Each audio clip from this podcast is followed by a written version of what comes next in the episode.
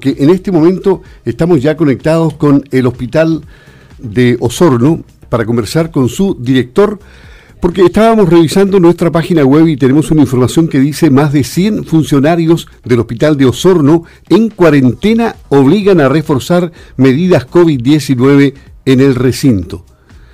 Y para que esta información la entendamos perfectamente, vamos a conocer más detalles con el director del Hospital Base de Osorno, el doctor Hans Hesse, quien tuvo la gentileza de conversar con nosotros. ¿Cómo está, doctor? Buenas tardes, gusto de saludarlo. Le habla Luis Márquez por acá. Eh, buenas tardes, don Luis. Eh, bueno, siempre es grato saludarlo. Eh, bueno, poniendo un poco en contexto la situación a nivel de la, de la provincia de Osorno, también de la región, eh, es un tema que nos está preocupando hace ya un par de días, debido a que existe un aumento en la circulación de virus eh, circulante, valga la redundancia, COVID-19. Y esto ha generado eh, un aumento en la, en la pesquisa de, de casos y también ha generado algunos brotes en algunos locales comerciales, en algunas instituciones y lamentablemente también a nivel del Hospital Base San José Osorno. Esto significa, doctor, que eh, en todo orden de cosas y a todo nivel se han relajado las medidas de seguridad, el distanciamiento social, nos hemos confiado demasiado, inclusive dentro del hospital. Yo creo que sí, que eso es efectivo. Eh, ha habido una, una tranquilidad, eh, digamos, una, una una especie de, calma eh, excesiva de parte de, todas las personas, eh, debido a que hace ya un par de semanas, incluso después del desconfinamiento de la ciudad, del levantamiento de la, de la cuarentena, de los cordones sanitarios, se esperaba que rápidamente iba a haber un rebrote de los, y un aumento de los casos. Eso no fue así eh, durante los dos meses previos, porque la, todas estas medidas ya empezaron a, relajarse eh, a principios del mes de mayo, fines de abril, los primeros días de mayo. Y vimos que pasó mayo, junio, y bueno, la verdad que la situación para nuestra red fue favorable hasta ese entonces. La situación fue muy compleja a nivel de la región metropolitana y la zona norte pero eh, el COVID es eh, dinámico eh, y los contagios también son dependiendo de, las medidas de mitigación que se realizan en cada centro. Entonces, en la región de los lagos era una, una región en que los casos iban bajando, que, que estaban siendo cada vez más inactivos, con nosotros también con planes de avance, de poder abrir algunas áreas del hospital, de poder aumentar las, las atenciones tanto ambulatorias como en el área quirúrgica, eh, pero lamentablemente eh, la situación durante las últimas semanas eh, ha cambiado y, creo que esto es responsabilidad de todos nosotros. Es decir, em, puede que también los pacientes que llegan de comunas em, yo he estado un par de veces en el hospital y he visto eh, en algún horario en la mañana particularmente eh, demasiada aglomeración de, de, pacientes y le he dicho a los guardias, oye, ¿qué pasa aquí? ¿Qué, ¿Qué, onda? ¿Por qué tanta gente? No entiende, me dice. Se forman corrillos de conversación y con mucha cercanía, todos con mascarilla obviamente, pero pareciera que la gente, si no se ha contagiado, le ha perdido un poco el miedo. Yo creo que sí, eso es efectivo nosotros hace tiempo ya a, nivel de nuestros distintos equipos clínicos de apoyo logístico, de seguridad, eh, tanto en la, en área ambulatoria como en las áreas de apoyo y también en los servicios de hospitalizados, hemos insistido en eh, mantener las medidas de distanciamiento físico eh, y el reforzamiento de los usos de elementos de protección personal. El hospital siempre ha tenido eh, eh, mascarilla, ha tenido eh, los distintos elementos que se necesitan y hemos sido bien acuciosos en poder eh, buscarlos porque con el aumento de la demanda también estos productos a veces han estado con riesgo de, de, quiebre de stock, como le llamamos nosotros. Sin embargo, hemos hecho harta hartos esfuerzos para poder tener todas las medidas de seguridad que los eh, funcionarios necesitan para poder atender a los usuarios, para que por ambos lados las personas estén protegidas. Pero eh, en el hospital ha costado mucho poder regular la circulación de personas.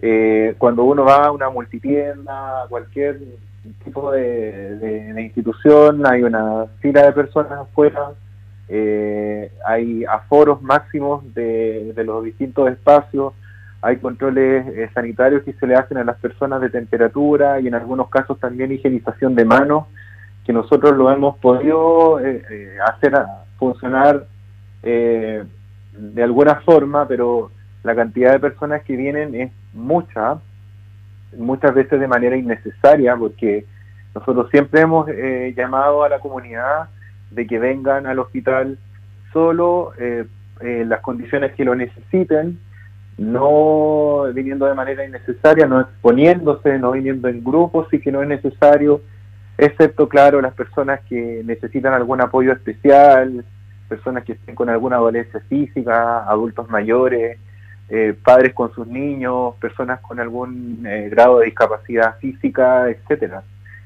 pero igual la, cantidad de personas que viene es alta y nosotros como institución, que es una institución inclusiva, eh, no podemos negar ni rechazar la entrada de las personas. ¿Qué, tan efectivo es el termómetro que, toma la temperatura en, los accesos? Ustedes lo están usando también al igual que en los retail, en fin. Eh, ese termómetro, por ejemplo, marca 32 grados cuando hace mucho frío si se lo toman en la frente. Es obvio que va a marcar 32 grados, ¿no? Esa no es la realidad de la temperatura del cuerpo. Eso sirve cuando la temperatura está sobre lo normal, claramente. Eh, y nosotros lo estamos haciendo eh, en, los, en las salas de, de, control ambulatorio, o sea, en las salas donde las personas esperan su atención porque hacerlo de la entrada también es, difícil porque se aglomera mucha gente. Nosotros no queremos que hayan eh, filas para poder entrar a las personas adentro de la institución y más encima que estamos en invierno, con frío, a veces con lluvia. Eh, lo que más queremos es que los pacientes estén cómodos. Entonces, alguna forma poder hacer que ese proceso sea más eficiente es hacerlo en lugares internos y también en los eh, los distintos lugares donde las personas esperan sus horas de atención, tanto en las áreas ambulatorias como en unidades de apoyo, laboratorio, rayos, etcétera. Ante este escenario, usted, usted como director del hospital ha adoptado medidas preventivas especiales a partir del día 3 de agosto. ¿Podríamos detallarlas para que los pacientes y todo el mundo sepa qué se está haciendo y cuáles son las medidas de resguardo que hay que tener en cuenta? Bueno, el Ministerio de Salud a través de su programa Paso a Paso ha hecho una serie de, estrategias de manera de poder ir eh, flexibilizando y avanzando en los procesos de, de desconfinamiento de las ciudades. Eh, nosotros como ciudad eh, no estamos en cuarentena ni tampoco tenemos algún tipo de restricción, salvo las restricciones que existen a nivel nacional. Y el eh, las medidas implican retroceder estos pasos de desconfinamiento. Y lo que estamos haciendo a nivel interno es eh, disminuir las aglomeraciones de, personas y la, eh, exposición de, la gente en, estos espacios, porque los lugares de, de, contagio del COVID son generalmente los lugares donde se aglomera mucha gente. y nosotros dispusimos a partir de la próxima semana suspender las actividades electivas, tanto quirúrgicas como eh, de consulta, en todas las especialidades médicas del hospital, en el área médica, de medicina interna, en el área de cirugía, en el área pediátrica, en el área gineco-obstétrica, en el área eh, psiquiátrica. Eh, en cuanto a la, a la parte de, de consulta, y también de procedimientos como por ejemplo endoscopía digestiva, tanto altas como bajas. Eh, hay siempre urgencia o siempre algún paciente prioritario que nosotros necesitamos eh, atender por alguna razón clínica y esos pacientes van a ser atendidos en las especialidades que corresponden. Por lo tanto, va a haber un policlínico de choque en todas las especialidades. Eh, la urgencia, por supuesto, sigue funcionando de manera normal, con los flujos de atención separados, que eso no se ha modificado desde el inicio de la pandemia. Y en el área quirúrgica eh, se están eh, realizando intervenciones a los pacientes que están hospitalizados, a, a los pacientes con fracturas, a los pacientes que consultan por urgencia y que necesiten alguna cirugía para resolución de su, de su problema de salud a los pacientes con cáncer que no son postergables y a las cirugías que nosotros llamamos de tiempo sensible, o sea que no pueden esperar mucho porque su condición de complicación o su condición de, vida puede deteriorarse si es que uno la, realiza de manera tardía. Eh, en el área de unidades de apoyo como rayos, eh, laboratorio, diálisis y banco de sangre, las atenciones hasta el lunes 3 de agosto se van a mantener normalmente. Y en el área de rehabilitación, eh, y también mencioné el, área de psiquiatría, se van a atender solo pacientes de urgencia. Esas son como las medidas generales que es muy similar a lo que se hizo eh, cuando tuvimos esta primera ola, ola de contagios durante el mes de abril. La, la, la farmacia sigue funcionando igual.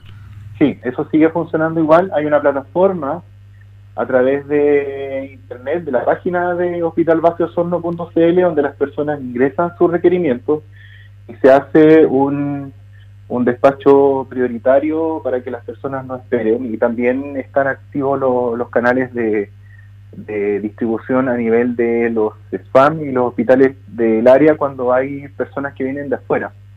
Eso ha sido bastante bueno para evitar las aglomeraciones de personas porque en farmacia siempre hay mucha gente esperando y, además también la atención normal de las personas que no pueden no, no pueden acceder a este tipo de, tecnologías también puedan venir y ser atendidos de manera expedita.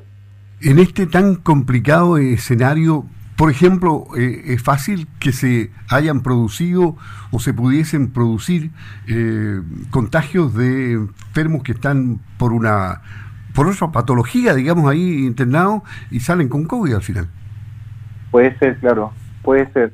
Lo que nosotros estimamos es que el, COVID eh, venía externo, o sea, venía desde la comunidad porque las áreas donde comenzaron los contagios dentro de medicina son áreas no COVID.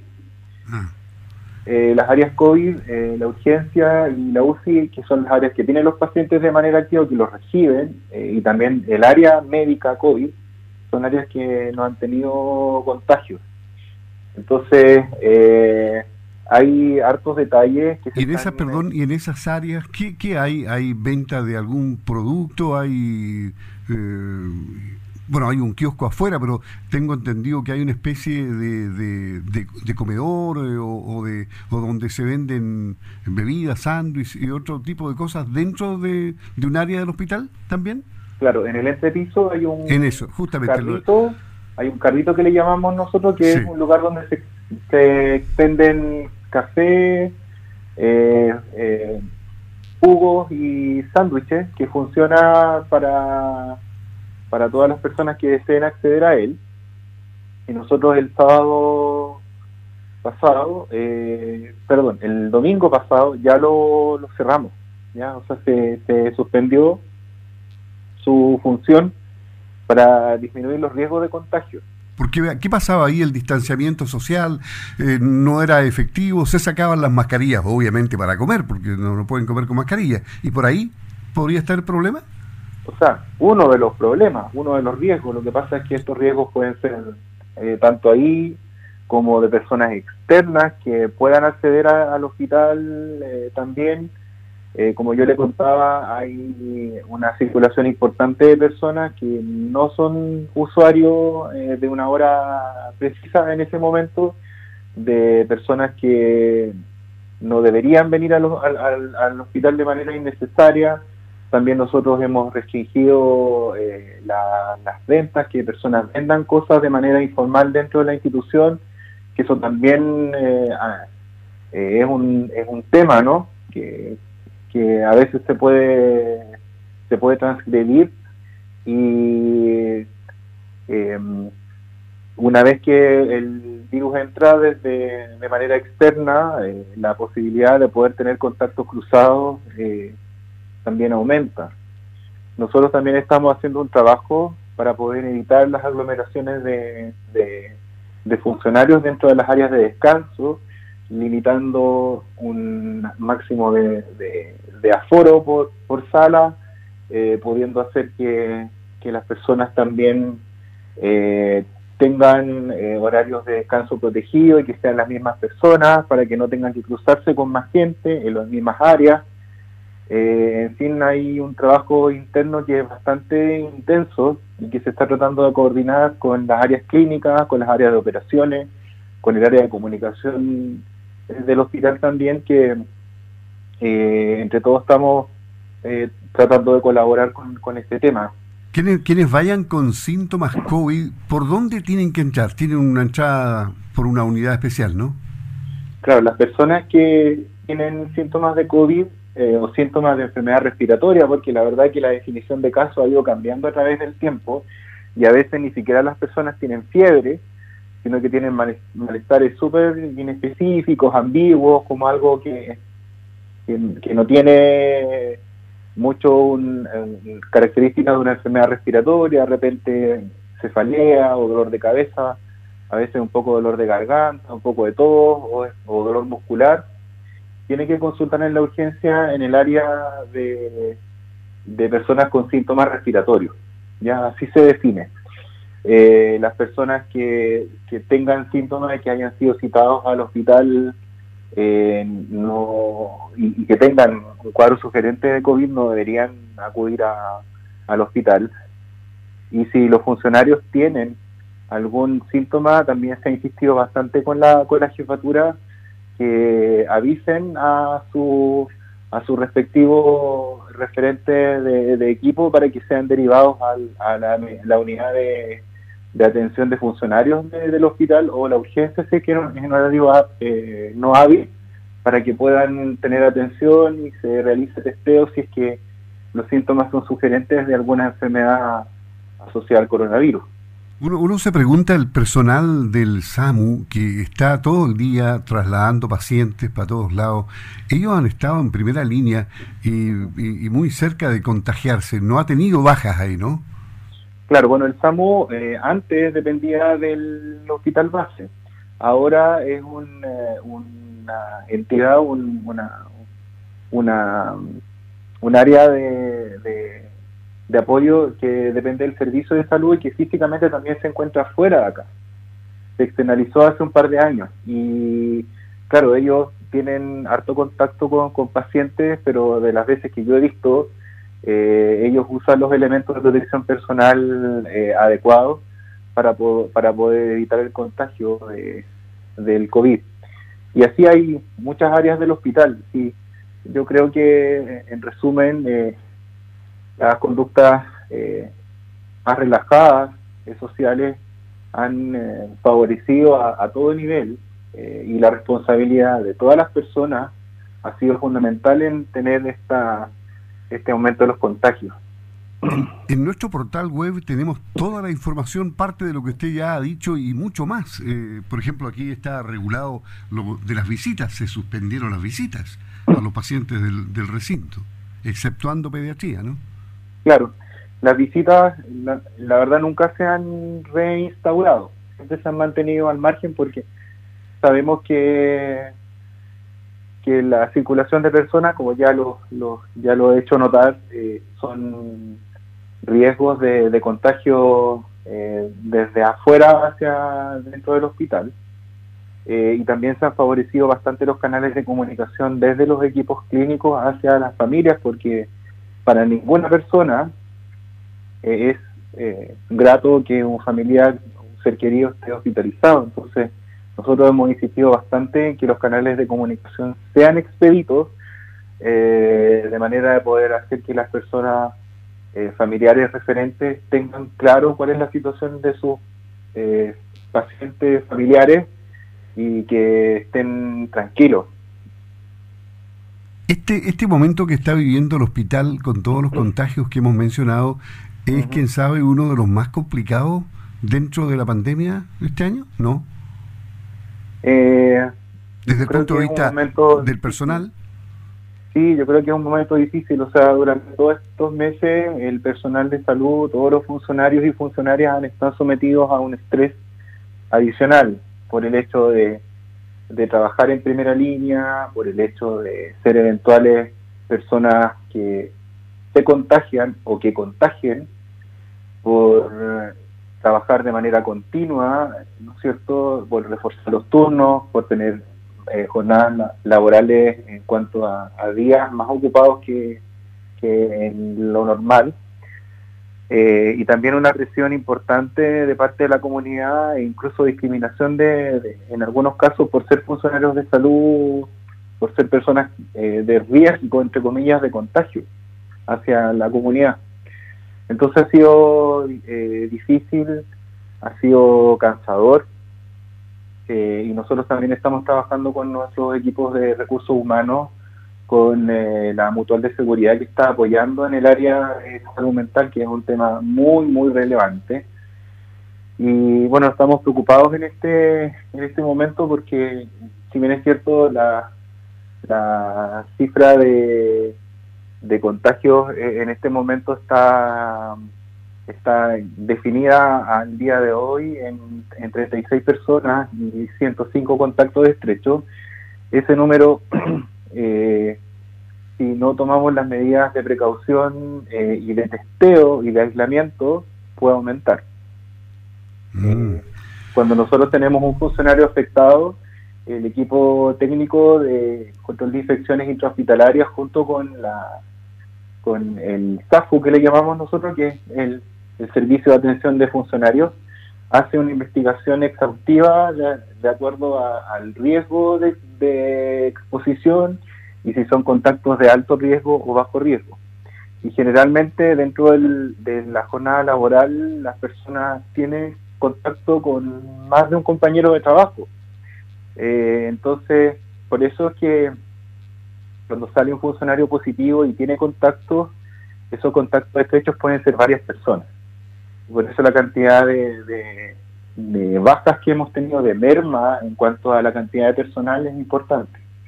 Ustedes también se han referido a los trascendidos, porque hoy día las redes sociales eh, son rápidas y eh, son crueles y lapidarias en su juicio.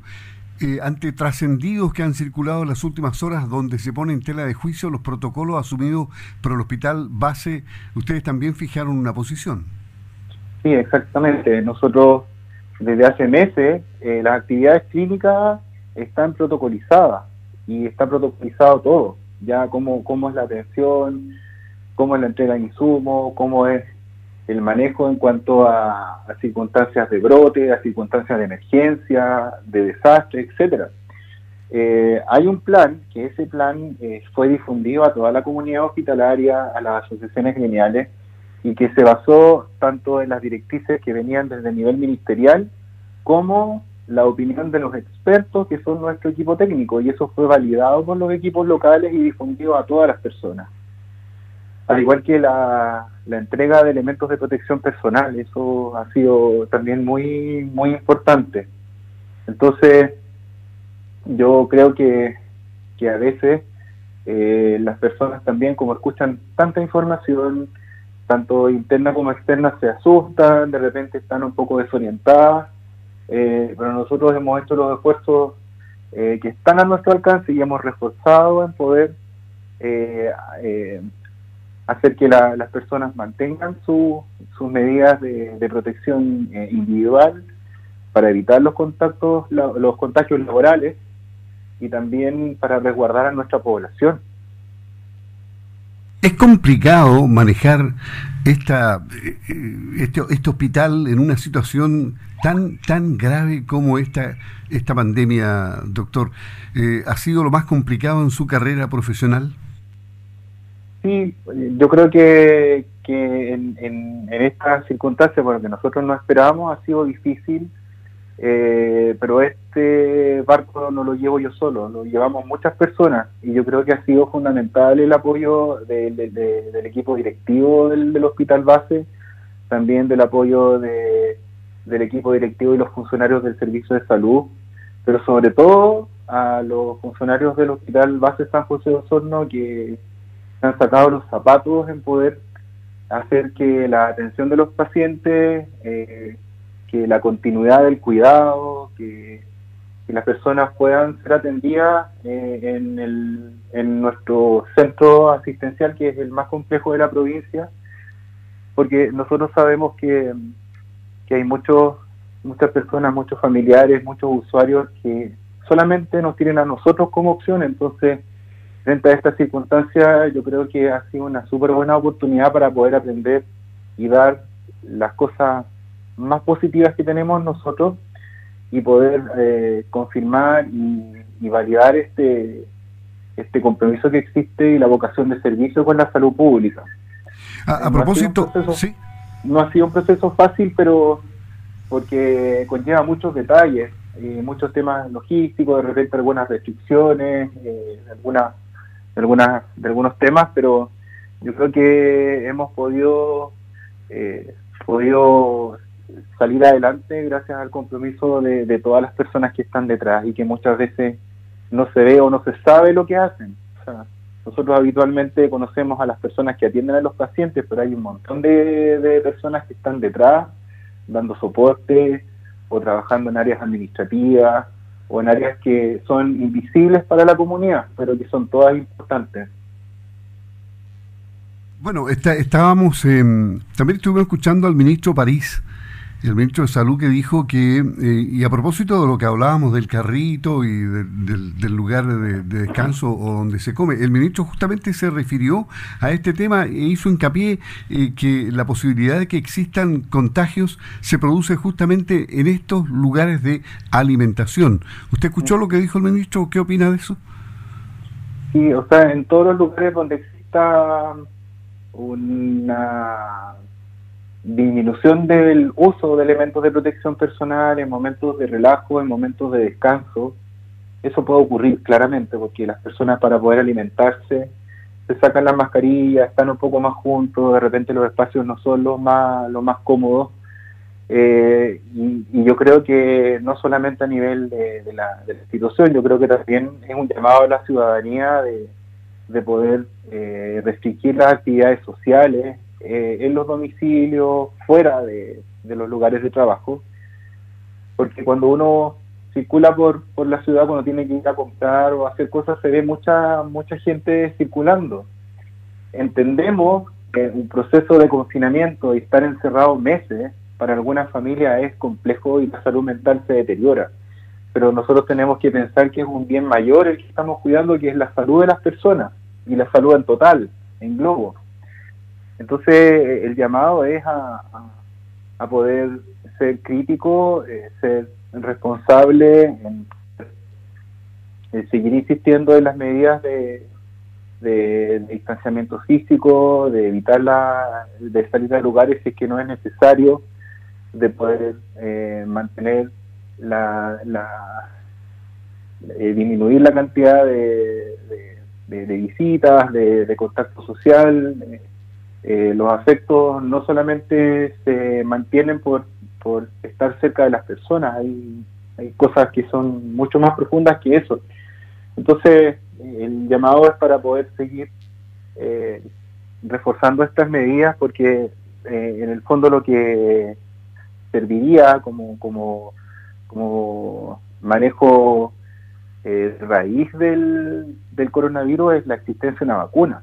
Las otras medidas solamente mitigan el contagio, evitan que los brotes se extiendan, que disminuya la cantidad de enfermos y también de los, de los enfermos graves, pero no hacen que la enfermedad desaparezca. Entonces, eh, probablemente esta condición de, de, normalidad o de nueva normalidad que estamos viviendo nosotros sea dinámica y, y permanezca durante varios meses más, no lo sabemos. Qué terrible, qué terrible esto y qué cambiante es.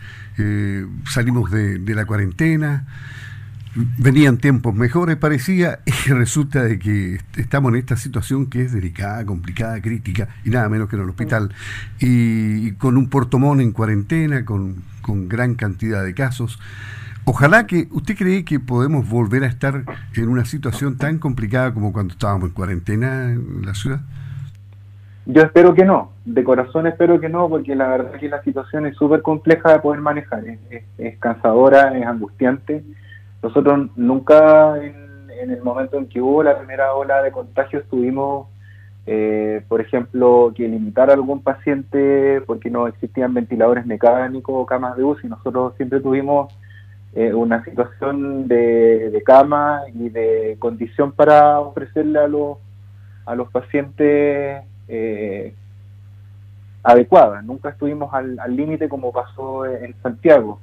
No sabemos qué es lo que, lo que va a pasar. Eh, Claramente, si aumentan los contagios, hay algunas personas que sí van a tener enfermedad grave, eh, que incluso pueden fallecer por esta, por esta pandemia. Y yo trato de, ser optimista y de mirar el vaso medio lleno más que medio vacío. Y yo espero que, controlando esta situación, con la ayuda de, todos los funcionarios y funcionarias del hospital, de toda la comunidad, podemos revertir esta cantidad de contagios y poder salir antes de, del brote. Ha sido difícil, ha sido difícil encontrar personal paramédico o profesionales eh, que, que ingresen a ponerle el pecho a las balas en una situación tan difícil para reforzar eh, los equipos hospitalarios?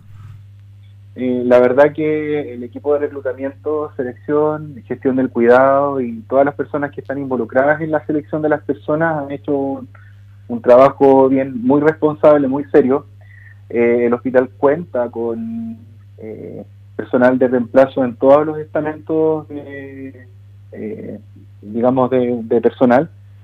y contando con eso y contando también con personas que durante esta primera ola se han incorporado al equipo y han hecho, eh, no sé, han, han, podido conocer cómo es el funcionamiento y capacitarse más en específico en, algunas áreas de, de, manejo de los pacientes ha sido, ha sido muy bueno.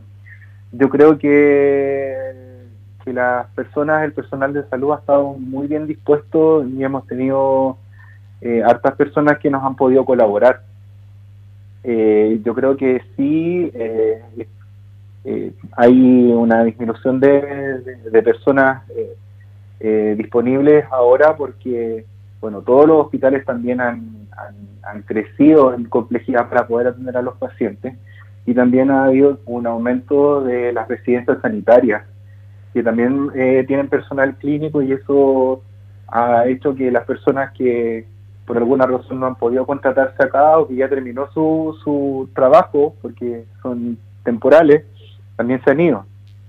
Entonces, yo creo que la situación, eh, si bien es cierto, hay harto personal capacitado, hay eh, gente que está dispuesta a trabajar y que ha hecho un buen trabajo. En el, en el escenario actual, esa situación puede ser un poco delicada de manejar porque si también los contagios aumentan más, eh, la cantidad de, atenciones, la cantidad de camas disponibles abiertas eh, se ve mermada.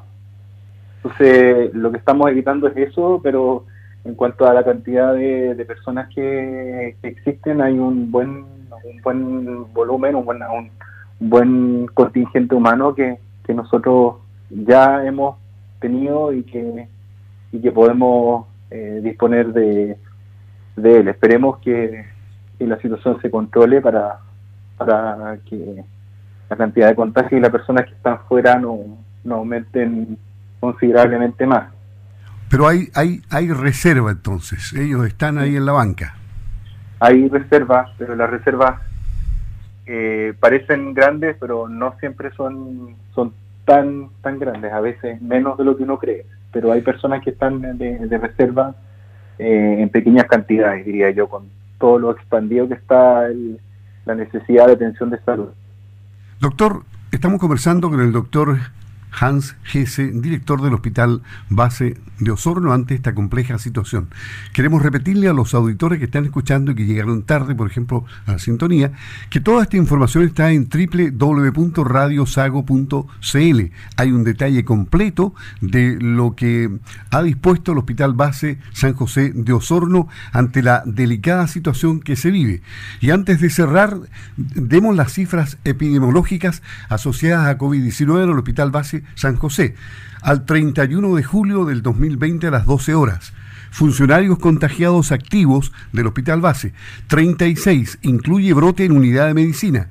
Funcionario en cuarentena. 105. Pacientes medicina contagiados. 18. Incluye brote medicina. Fallecidos. Dos adultos mayores. Servicio de medicina. Gran parte de los funcionarios han sido identificados como contactos estrechos en medicina y ahora cumplen con su respectiva cuarentena. En las próximas semanas se tomará serología a todo el personal según el instructivo ministerial y evaluación con equipo asesor técnico. ¿Algo más que agregar, doctor, para finalizar? Solamente llamar al, cuidado, a la responsabilidad de que las personas eh, como voy a ser muy majadero con, con insistir en que la colaboración de todas las personas, no solamente del, personal del hospital y de los eh, usuarios que asisten, sino que de toda la comunidad es fundamental. Nosotros podemos controlar el brote ya y disminuir los contagios, efectivamente que las personas se salen de la enfermedad, pero si de manera externa esto sigue expandiéndose, nos va a golpear igual. Entonces es fundamental de que las personas seamos responsables, de que eh, en todos los lugares eh, mantengamos eh, las medidas que son de, de autocuidado y así de esa manera poder mitigar los efectos del, coronavirus. Eso es lo, lo, más importante y de parte de la institución nosotros estamos preocupados por la situación actual, eh, estamos tomando las medidas de poder eh, mitigar los, los, problemas que se puedan generar, eh, el reforzar el uso de los elementos de protección personal, el, mantener los espacios delimitados, los aforos, la, cantidad de personas dentro, eh, también se está trabajando con flexibilidad laboral, se, retomó ese, ese tema de manera de poder hacer que, tanto funcionarios como, como pacientes eh, tengan una menor cantidad de, circulación dentro del hospital. Y a nivel eh, institucional también estamos reforzando la pesquisa y el testeo a las áreas más de riesgo y que han presentado más casos y probablemente ah, eh, la próxima semana se haga un, screening eh, o una pesquisa masiva a, las distintas áreas del hospital para poder tener ah, eh, más controlada la población. Igual hay algunas personas que han tenido no han tenido síntomas y no han tenido un nexo epidemiológico claro. Por lo tanto, el equipo asesor nos sugirió que que aparte del, de, tomarle exámenes a, las áreas que están más afectadas, se pudiera expandir a, a, todo el hospital. Eh, pero eso lo tenemos que planificar de manera interna eh, y, también eh, enlazarlo con, con todas las áreas del hospital y también las necesidades de, de testeo que estén eh, demandadas desde los centros de atención primaria y los hospitales de la red también. El doctor Han Gese, director del Hospital Base San José de Osorno, ante esta crítica situación que vive el hospital y la crítica situación que vive el país con esta pandemia y que en Osorno eh, se ha puesto un poco más complicado que lo que pensábamos hace dos tres o cuatro días. Doctor, muchas gracias. Toda esta información ya está en nuestro portal web para reforzar todo lo que usted ha señalado. Suerte, que les vaya muy bien, éxito en su gran trabajo que están haciendo. ¿eh? Muchas gracias y hasta luego. ¿eh? Hasta luego. Estamos al habla en algún otro momento. En cualquier momento, doctor. Hasta pronto, gracias. Hasta pronto.